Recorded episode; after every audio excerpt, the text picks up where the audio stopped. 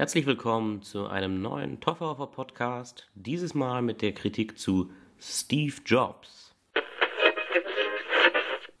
Steve Jobs ist mittlerweile das zweite Biopic nach seinem Tod über den Gründer von Apple, Steve Jobs.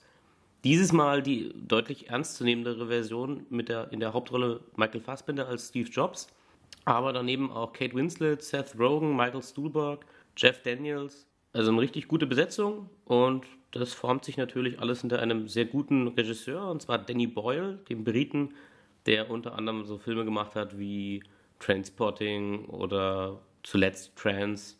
Wichtiger noch an, die, an dieser Verfilmung von Steve Jobs und warum diese Steve Jobs Verfilmung über sein Leben oder die Person Steve Jobs deutlich ernster genommen wird, ist der Schreiber dieses, de, des Drehbuchs hier.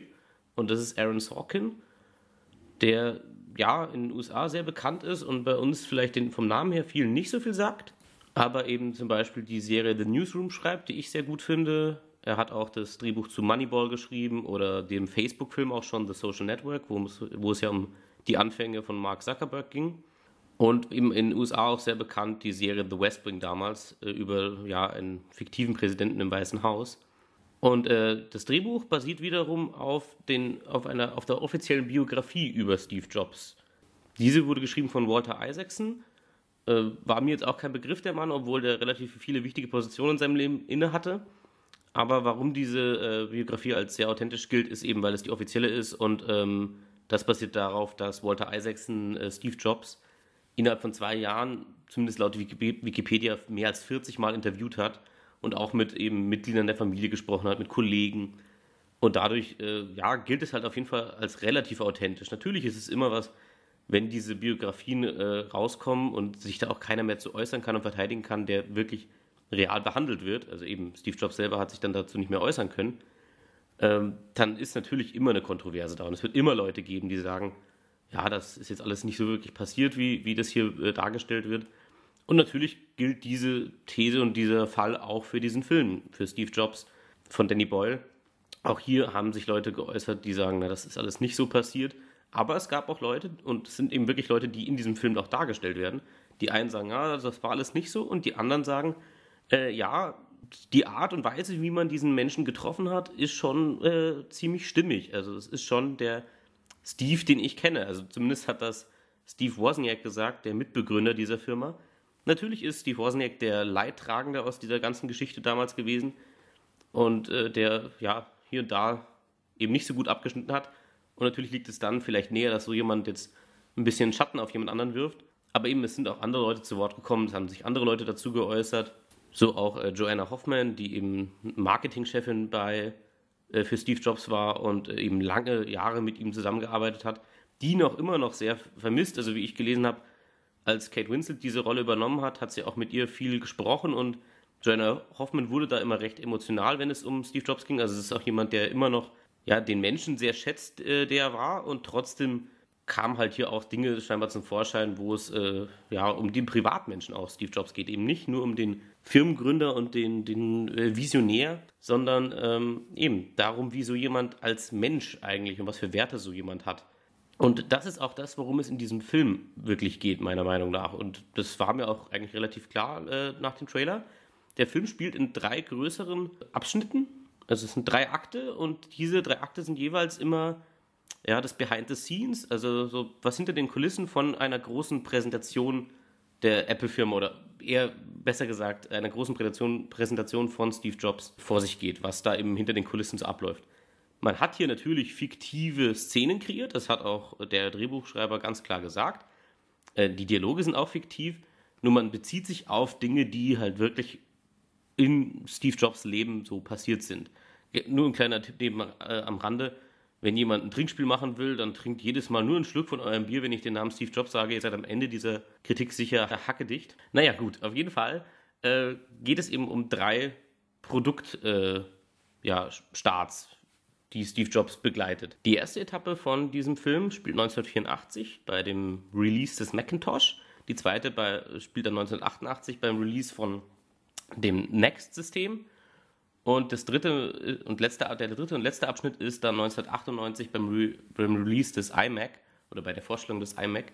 Und eben in jedem Abschnitt äh, geht es nicht um die Präsentation, es geht immer darum, was direkt davor passiert. Und es ist immer so circa eine halbe Stunde und dann werden noch ein paar andere kleine Szenen mit reingeschnitten. Und äh, ja, genau, es geht halt um die Beziehungen, die Steve Jobs zu einigen äh, wichtigen Personen in seinem Arbeitsumfeld pflegt, aber eben auch in seinem privaten Umfeld. Es geht um die ganze Geschichte äh, seiner Tochter, die er hatte und zu der er sich eben nicht so richtig bekannt hat äh, lange Zeit. Und ja, das ist alles wirklich sehr interessant, finde ich. Es ist auf jeden Fall ein Film, das kann man mal ganz oben drüber schreiben. Es ist ein Film der Dialoge. Also wer jetzt hier irgendwie ein Drama erwartet, in dem Sinne, dass dann irgendwo Nervenzusammenbrüche kommen oder irgendwas so richtig äh, ja, physisch katastrophal, katastrophal schief geht oder sowas. Überhaupt nicht. Also hier versucht man, man versucht den Menschen und seine, seine, ja, seine Gesinnung und sein, sein Denken hier näher zu bringen. Es geht auch nicht um alles, was Steve Jobs in seiner Karriere gemacht hat. Man nimmt diese drei exemplarischen Schritte, um zu zeigen, wie er allgemein mit bestimmten Situationen umgegangen ist wahrscheinlich und eben wie er sich generell verhalten hat gegenüber seinen Mitmenschen. Und hier fährt man natürlich sehr verschiedene Menschen auf, die eben nicht immer real backstage dabei waren oder so, sondern teilweise kommen, kommt auch eine Figur vor, die dann äh, zu dem Zeitpunkt, wo sie im Film vorkommt, noch gar nicht für Apple gearbeitet hat und so. Also man verzerrt das hier ganz klar. Und das ist jetzt auch nicht was, wo ich lange recherchieren musste. Das ist auch sehr offensichtlich alles. Und wird auch offen angesprochen, dass das natürlich ein Film ist und ein Film Dinge verzehrt, um eben auch natürlich einen gewissen Unterhaltungswert zu haben. Aber ich hatte nach dem Film schon das Gefühl, dass mir die Figur Steve Jobs und seine Art zu denken näher gebracht wurde. Dazu muss man ganz klar sagen, es ist eine kritische Sicht auf diese Person. Deswegen, es ist nicht wie dieser andere Film mit Ashton Kutcher, der eher so ein Loblied ohne Gleichen auf ihn hält, sondern es sagt einfach auch ganz klar etwas aus, was ja natürlich auch logisch ist. Ein Mensch, der äh, viel vorangebracht hat oder viel ja, äh, bestimmt hat in, in, einem gewissen Zeitgeist äh, der, der, Gesellschaft, das heißt überhaupt nicht, und das geht für alle, das ist egal, ob wir von Einstein reden oder sonst wem, nicht, dass jetzt das konkret der Fall wäre, aber nur als Beispiel. Jeder dieser Menschen, die sehr berühmt sind für irgendwas, das sagt nichts darüber aus, ob diese Menschen privat immer das Richtige tun. Also man hat auch bei Martin Luther King gesagt, dass er privat leider nicht sehr, kein sehr treuer Mensch war, was seine äh, Frauen angeht. Er hatte viele Frauengeschichten und eben, aber das stand natürlich unabhängig davon, was diese Person in einem beruflichen Umfeld zum Beispiel getan hat. Und das ist, muss man hier auch einfach klar so sehen. Wenn jetzt jemand diesen Film nicht mag, weil man das Gefühl hat, das wäre unethisch, auf einen verstorbenen Menschen jetzt einen Schatten zu werfen, ja, dann kann ich euch auch nicht helfen. Es geht hier vor allem nicht um, um den, Ober, den obersten Samariter, sondern es geht halt um einen Menschen der Wirtschaft und der, und ja, einer großen Firma. Und das ist klar, dass der auf, ich, glaub, ich glaube auch persönlich nicht, dass man auf dem Level äh, in irgendeiner Branche mitspielen kann, ohne irgendwo mal ein bisschen rücksichtslos zu sein. Und das gilt für jeden, glaube ich. Wenn du so erfolgreich bist, musst du hier und da ein bisschen radikal daherkommen und ein bisschen weniger Toleranz zeigen für gewisse Dinge. Ja, und eben einige unterstellen diesem Film, dass er das zu hart macht. Finde ich persönlich jetzt nicht. Ich finde, dass die Figur Steve Jobs deutlich interessanter dadurch wird und die Person. Und ich jetzt tatsächlich nach dem Film überlege, ob ich wirklich mal eine Biografie über ihn lese. Und das hat, also mich jetzt wirklich deutlich mehr angesprochen jetzt und das Thema hat mich jetzt deutlich mehr interessiert nach dem Film. Mal zur Machart des Films, eben das Drehbuch ist von Aaron Sorkin, jemand, den ich sehr mag. Also ich finde seine, seine Arbeiten, die er so abliefert, immer recht interessant und recht gut. Und ich mag auch diese Dialoge, die er, es sind halt wirklich, es ist ein Film der Dialoge und Aaron Sorkin schreibt so Dialoge, die schon sehr, ja, also da ist jedes Wort bewusst gewählt und das mag für manche Leute anstrengend sein. Ich finde es eben sehr unterhaltsam oder sehr anregend, mir diese Dialoge anzuhören, wo wirklich jeder auch sofort innerhalb von zwei Sekunden auf den anderen reagiert, was nicht immer unbedingt das ist, was wir im echten Leben tun. Und äh, wir stottern ab und zu vor uns hin und wissen nicht genau, was wir sagen sollen. In dem Fall wird den Menschen immer das, was sie denken, sofort in den Mund gelegt oder was sie sagen wollen. Und das ist äh, meiner Meinung nach sehr unterhaltsam oder sehr ja, macht den Film einfach auf eine Art und Weise spannend, obwohl es in dem Sinne keinen klaren Handlungsbogen gibt. Also es ist nicht so, dass man jetzt sagt, eben, wir sehen die Anfänge, wie man in der Garage anfängt als Steve Jobs mit äh, Steve Wozniak und der erste Computer released wird und die Schwierigkeiten, die ihnen begegnen und immer weiter kommen sie dann hoch. In groben Zügen gibt es da schon diese Elemente, aber sie sind zum Beispiel erstens nicht in der richtigen Reihenfolge. Es ist alles ein bisschen durcheinander, äh, was diese kleinen Momente der Anfänger angeht oder der größeren Entscheidungen, die diese Firma trifft oder eben auch die Privatpersonenjobs. Und äh, das ist aber auf, in dem Sinne für mich war das äh, sehr interessant, eben dass auch die Präsentation selber nie eine Rolle spielt, sondern immer nur das dahinter. Und sobald die Präsentation losgeht, machen wir einen Schnitt und springen in der Zeit zum nächsten größeren Event. Was die Machart angeht, äh, finde ich sehr cool, dass man in diesem Film sich entschieden hat, äh, auch da irgendwie einen klaren Kontrast zu setzen, was zu der Zeit technisch möglich war, äh, in Bezug auf die Produkte, die Steve Jobs immer vorstellt, hat man einfach visuell was Schönes gemacht. Man hat die drei verschiedenen Abschnitte also eben 84, 88 und 98, hat man dadurch unterschieden, dass sie mit verschiedenem Material gedreht wurden. Also 1984 wurde auf 16 mm Material gedreht, 1988 auf äh, 35 mm und äh, 98 ist dann digital gedreht. Also man sieht den Unterschied auch sehr klar. Ist jetzt kein so versteckter äh, visueller Stil da, aber ich finde es einfach eine nette Idee. Und Danny Boyle, der Regisseur, macht, schafft es für mich eigentlich immer, dass er Filme macht, die visuell sehr interessant sind und auch vom Soundtrack her. Also es ist auch immer sowas, auch hier, der, der Soundtrack ist sehr minimalistisch in diesem Film, wenn er überhaupt vorkommt. Also wirklich sehr äh, sparsam.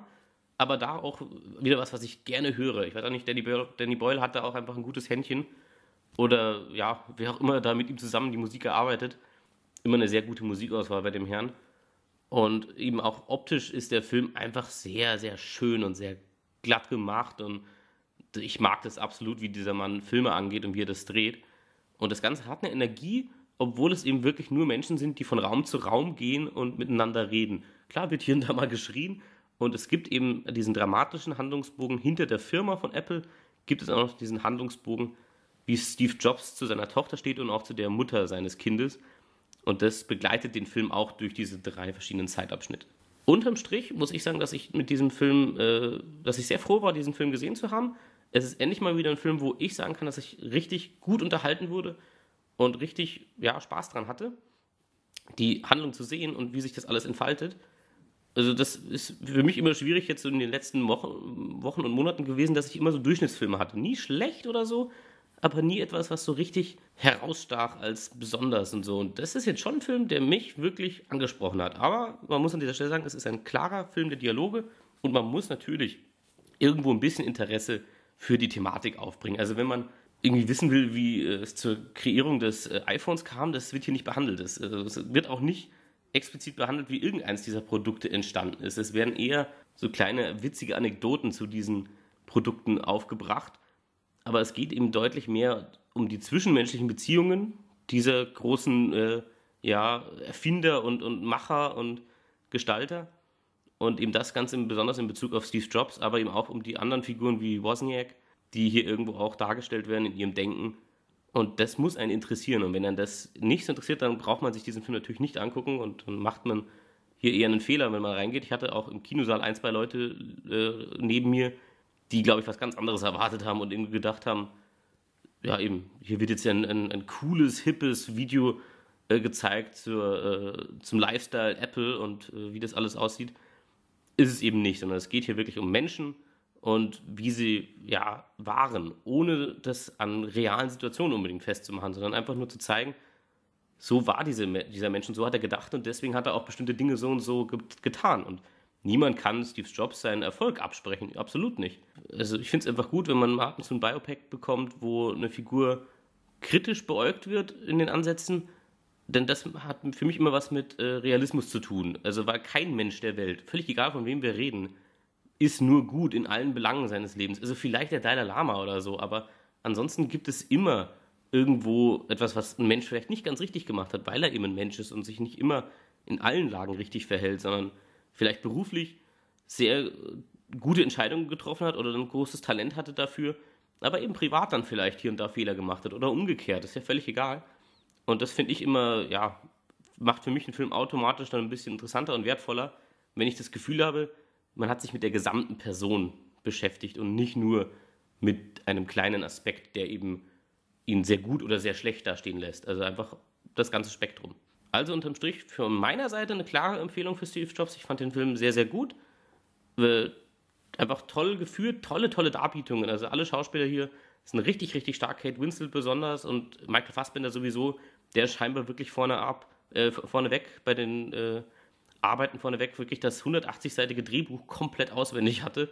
drauf hatte. Also wenn man dann die Texte zusammen gelesen hat, hatte der gar kein Drehbuch mehr dabei, der konnte alles auswendig. Und man merkt auch, dass der sich hier wirklich, wie aber auch immer, das ist bei Michael Fassbender einfach immer fast schon zu erwarten, der hängt sich richtig rein in seine Filme, der ist voll da und ist für mich auch einer der besten Schauspieler, die momentan arbeiten. Also ich bin immer froh, wenn ich den sehen kann.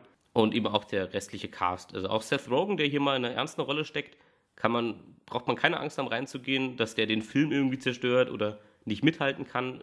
Er zeigt hier wirklich, dass er auch als Schauspieler ernst genommen werden kann und wirklich was drauf hat. Unterm Strich bleibt ein Film der Dialoge und der Schauspieler. Hier brillieren wirklich alle sehr auf der Leinwand, auch Seth Rogen.